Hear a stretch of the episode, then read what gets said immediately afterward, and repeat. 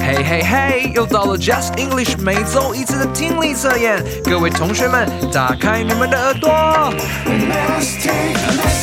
辨识句意，产生图像记忆。基本问答，回应更多变化。言谈理解，沟通没有界限。听懂一切，高分就会实现。Take 大家好，Thank God it's Friday。欢迎来到 Just English 全新的单元听力测验。 I'm Becca 老师。我是 Kevin 老师。 We look forward to getting together with you on the first and third Friday of every month. 我们会在每个月的第一和第三个礼拜五在这里和大家见面哦。 Our goal is to help you grow in your English ability and to prepare for your exam. 我们的任务不但是帮助大家英文变好， 还能在会考上得高分。 And of course, we want you to get the best you can out of every lesson in your Just English magazine.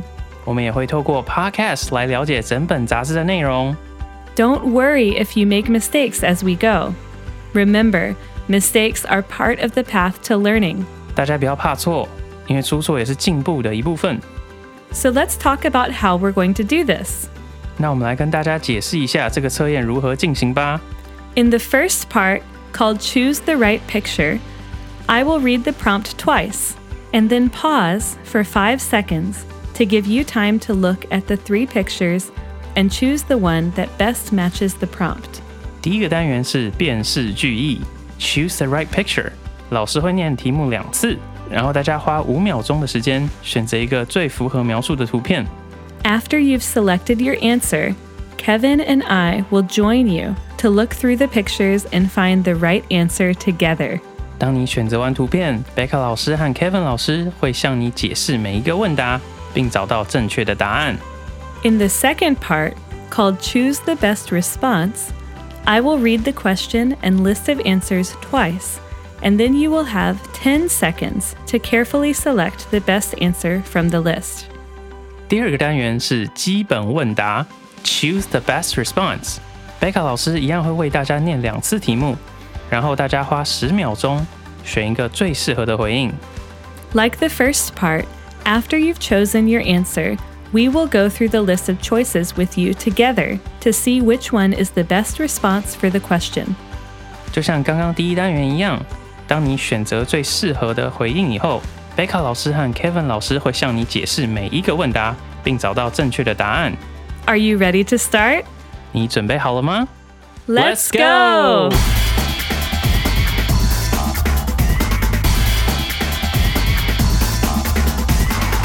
听力测验第一部分，辨识句意，让你产生图像记忆。 Number one, Harry the dog ran to his owner after they had been away from each other for two weeks. 那我们再听一次。 Harry the dog ran to his owner after they had been away from each other for two weeks.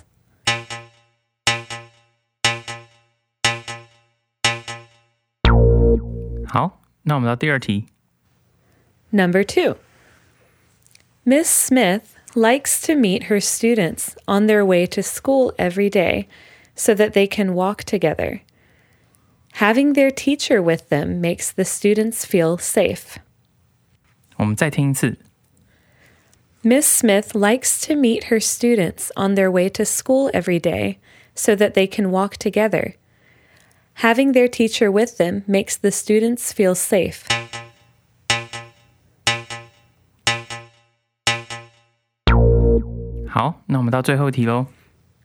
Number three. Matthew spent a lot of time reading his textbook last night so he was happy that he knew the answers to many of the questions his teacher asked in class. 我们再听一次。 Matthew spent a lot of time reading his textbook last night, so he was happy that he knew the answers to many of the questions his teacher asked in class.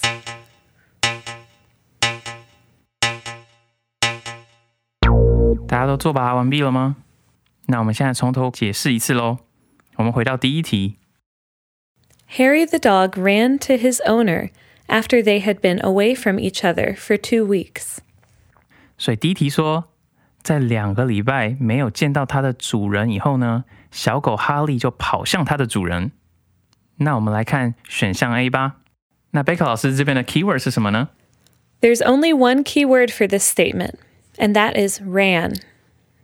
哦，所以在这个句子里面呢， 唯一的 keyword 就是“跑”这个字，ran。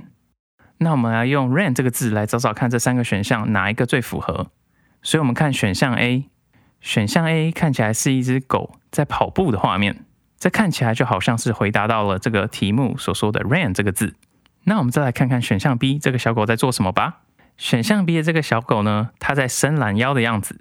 诶，它的眼睛是闭起来的，所以它应该是没有办法看到它的主人哦。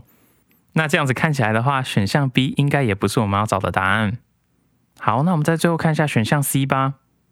选项 C 的小狗呢，是悠闲的在睡觉的样子，它的眼睛也是闭起来的，然后它也是看不到它的主人的。所以这样的话，我们就可以知道选项 A 才是正确的答案。大家都有答对吗？Good job. 好，那我们再来看第二题哦。Number two. Miss Smith likes to meet her students on their way to school every day so that they can walk together. Having their teacher with them makes the students feel safe. 所以第二题说，史密斯老师呢喜欢在他的学生上学途中和他们碰面，这样他们就能够一起去学校。学生们有老师陪伴去学校，也让他们有更多的安全感。所以在这边呢，Miss Smith，Miss 呢这个字可以当做小姐的意思。 那其实我们在课堂上呢，我们也不会直接叫做 Teacher Smith，我们可以说 Miss Smith 这样的用法。所以在这边的翻译就是史密斯老师。OK，那贝克老师可以告诉我们这一题的 keyword 是什么吗？ Sure. There's a couple of key words and phrases in this sentence. One of them is on their way, 哦， and the other one is walk together. 所以贝克老师说呢，在这个题目里面 ，on their way 就是在他们上学途中，这是其中第一个 keyword。然后第二个 keyword 呢是 walk together，就是在一起走路。那我们就要用这两个 keyword 来看一看这三个图片当中哪一个最符合吧。选项 A 呢是有许多的小朋友在里面，但是却有两个女老师。我们并没有办法确定提议指的到底哪一个是这个女老师，所以其实选项 A 呢，的确有可能是我们要找的选项。那不如我们就先把选项 A 放在一边，然后来看选项 B 好了。选项 B 是一个老板在和员工做简报的画面，所以由这个图我们可以非常明确的知道是两个 keyword 都完全没有达到的，所以我们知道选项 B 绝绝对对是错误的。那我们再来看选项 C，选项 C 呢是史密斯老师带着学生过马路的画面，所以在这个 C 里面，我们就有看到他有说到 keyword on their way，在路上，然后又讲到 walk together，他们一起过马路，所以这样看起来，选项 C 才是最接近题意的答案。你答对了吗？我们看下一题。 Number three.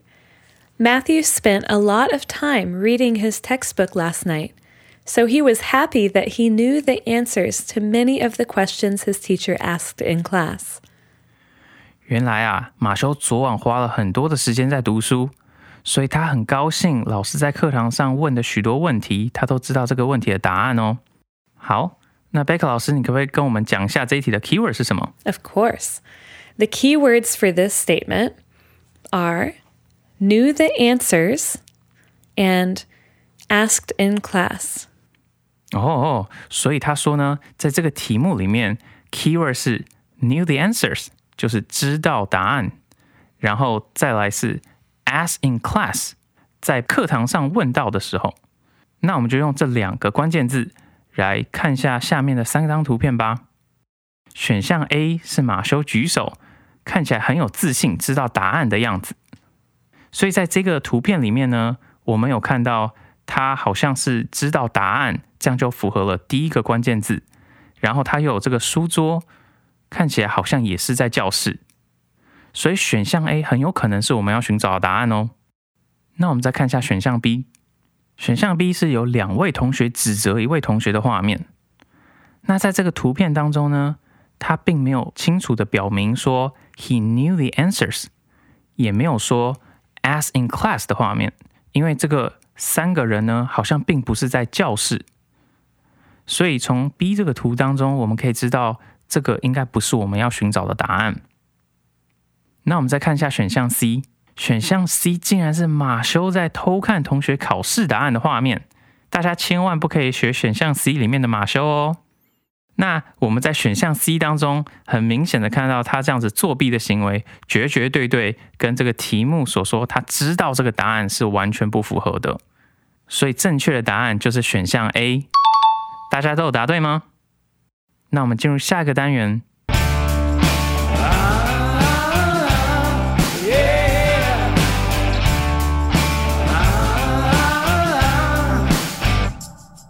Section 2第二单元 Choose the correct response. 基本问答，让你回答更多变化。 Number 1 Tomorrow we will leave in the morning to drive to the airport for our flight to South Africa. Make sure you get to bed early tonight. 那再念一次。 Tomorrow we will leave in the morning to drive to the airport for our flight to South Africa. Make sure you get to bed early tonight.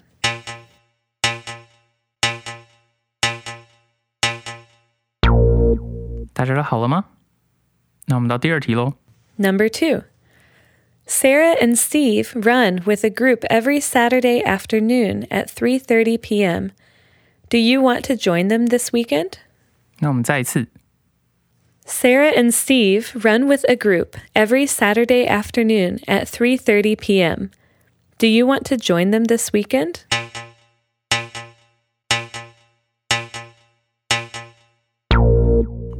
好，那我们到下一题喽。 Number 3. Did you go to the Women's History Month event last week? I heard there were a lot of people there. 那我们再念一次。 Did you go to the Women's History Month event last week? I heard there were a lot of people there.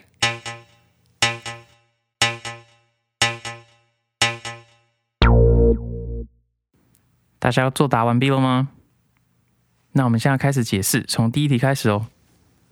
Number 1. Tomorrow we will leave in the morning to drive to the airport for our flight to South Africa. Make sure you get to bed early tonight. 第一题说啊，明天早上我们就要开车去机场前往南非了，记得今晚要早点睡觉。那我们来看一下选项 A 吧。 A. I like to get to sleep by 10 o'clock every night. 选项 A 说，我喜欢每天晚上都十点睡觉，所以十点钟应该算是蛮早睡的吧？ 这样的话，好像的确是跟这个题目有一点关系。可是这里又听起来有点怪怪的，因为他说每一天都十点睡觉。当我们碰到不确定的答案的时候呢，我们就先暂时把它放在这一边，我们先看别的选项好了。好，那我们看选项 B。B. I hear there are a lot of big animals in South Africa. 选项 B 说：“我听说南非有很多大型的动物，所以这个选项 B 呢，好像是跟南非有关。但其实这个题目的重点呢，是说 make sure you get to bed early tonight，也就是说今天晚上要早点睡觉这件事情。所以选项 B 是完全没有回答到这个问题的。从这一点，我们应该可以判断选项 B 是错误的答案。那我们再看选项 C。 C. I'll do that. I plan to go to sleep after I finish packing for the trip. I'm excited to travel tomorrow. 选项 C 说：“好的，我会早点睡觉。我打算收完行李就去睡。我好期待明天的旅行哦。”所以这个选项 C 呢，也不但有回答到说要去南非这件事情，要去旅行，然后呢，他又有回答到说他会早点睡，make sure you get to bed early tonight。这样子看起来的话，选项 C 才是正确的答案哦。大家都有答对吗？Hey Becca，Yeah. This question makes me wonder what time do you consider sleeping early? What time do you usually go to sleep? That's a good question. Hmm. I like to think about what I have to do the next day, Uh huh. but I consider nine o'clock at night to be sleeping pretty early. Wow, I agree. Yeah. Nine o'clock is very early. Um, and I usually go to sleep, or I try to go to sleep by 10:30. Wow, that's considered early by my standards. Wow. Really? What time do you consider sleeping early? I usually go to sleep at 12 o'clock. Wow. Yeah. Why so late? Well, sometimes I have a lot of work from my manager, so I kind of have to stay up. I think a lot of our students might have homework that they have to do pretty late. I have a lot of friends who stay up late doing homework. I agree. All right, should we get to number 2? Oh, yeah, let's go. Number 2. Sarah and Steve run with a group every Saturday afternoon at 3:30 p.m. Do you want to join them this weekend? 所以第二题说，Sarah 和 Steve 每个星期六下午三点半都和一群人去跑步。你这个周末想要加入他们吗？那选项 A 我们来看一下吧。 A. I like to paint on the weekends. I've almost finished my most recent painting. 选项 A 说啊， 我周末都喜欢画画，我几乎快完成我最近都在画的那一幅画了。所以在选项 A 当中呢，这听起来好像是指说这个人已经有一个计划了。那这样的回答其实好像可以当做这个问题的答案，但是这个回答却又不是非常的完整，因为他完全没有回答到 Do you want to join them this weekend？所以我们先把选项 A 放着，那我们来看选项 B。B. That sounds like a fun way to meet new people and exercise at the same time. I'd love to join them. 哦，所以 B 看起来就好像是一个比较正确的答案。B 说，这听起来像是一个很有趣的方式，来同时遇见新朋友，还有运动。我也想要加入他们。所以，如果我们看 B 的话，他这边就有想说，这是一个可以遇见新朋友还有运动的一个方式。然后他还有回答到说，我也想要加入他们，也就完整的回答到了 Do you want to join them this weekend？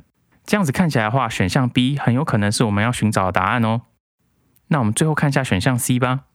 C. Last weekend I was out of town. 选项 C 非常简短的只说上个礼拜我人不在这个城市之内，所以选项 C 是非常文不对题的。那这样的话，我们就知道选项 B 才是正确的答案了。大家都有答对吗？好，那我们到下一题。 Number 3. Did you go to the Women's History Month event last week? I heard there were a lot of people there. 第三题说，你上礼拜有去女性历史月的活动吗？我听说那里有很多人呢。那我们来看一下选项 A 说什么。 A. Women's History Month is in March. 选项 A 说啊，女性历史月是在三月。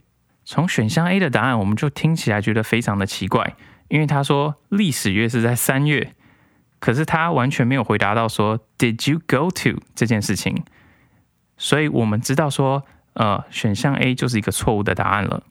那我们再来看一下选项 B 吧。 B. I did. It was a great event, and I learned a lot about different women who made an impact in history. 选项 B 说啊，我有去诶，那个活动很棒，而且我学习到很多在历史中发挥影响力的女性。impact 这个字呢，除了可以翻译成有影响力，也可以常常听到说是冲击或冲撞的之类的哦。像是之前有听到 NASA 的探测器去撞击小行星，也是使用 impact 这个字。那这样子看起来的话，B 这个选项不但有回答到 Did you go to？他说他有去，而且他还加了许多的细节来解释说他在这边有学到很多。这样子看起来，B 这个选项就是正确的答案。那我们最后再来看 C 吧。C. I think I will go to the market now before it's closed. C 的选项说，我觉得我现在要去市场一一趟，要不然等一下市场就要关门了。所以 C 这个选项也是非常文不对题的，因为它是完全没有提到这个女性历史月的这个活动，然后也没有回答到 Did you go to 这件事情。所以这样的话，我们就可以更加明确的知道选项 B 才是正确的答案了。大家都答对了吗？ How did you do? All right, well, that wraps us up for tonight, and not only tonight, but this whole month. 好的，那今天就结束了我们的上面的单元。 So, as always, if you have any questions, just go to the back of your book. You're already there. You can check the answers one more time. 大家如果还有问题的话，可以翻到杂志的后面，有解答页哦。 But if you haven't yet, go ahead and purchase the next book so that we can start again on Monday with Ben Lao Shi. 手上还没有杂志的朋友，我们赶快去买一本吧。下礼拜一就要进入四月的内容喽。 I love that feeling of opening a brand new book or magazine, Sam, I agree.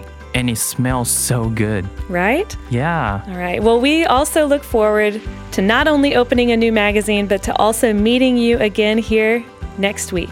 我们也很期待下次能够在这里跟你相见哦。 We hope you have a great weekend. 大家周末愉快。 This has been Becca Lao Shi. And Kevin 老师 Goodbye. Goodbye.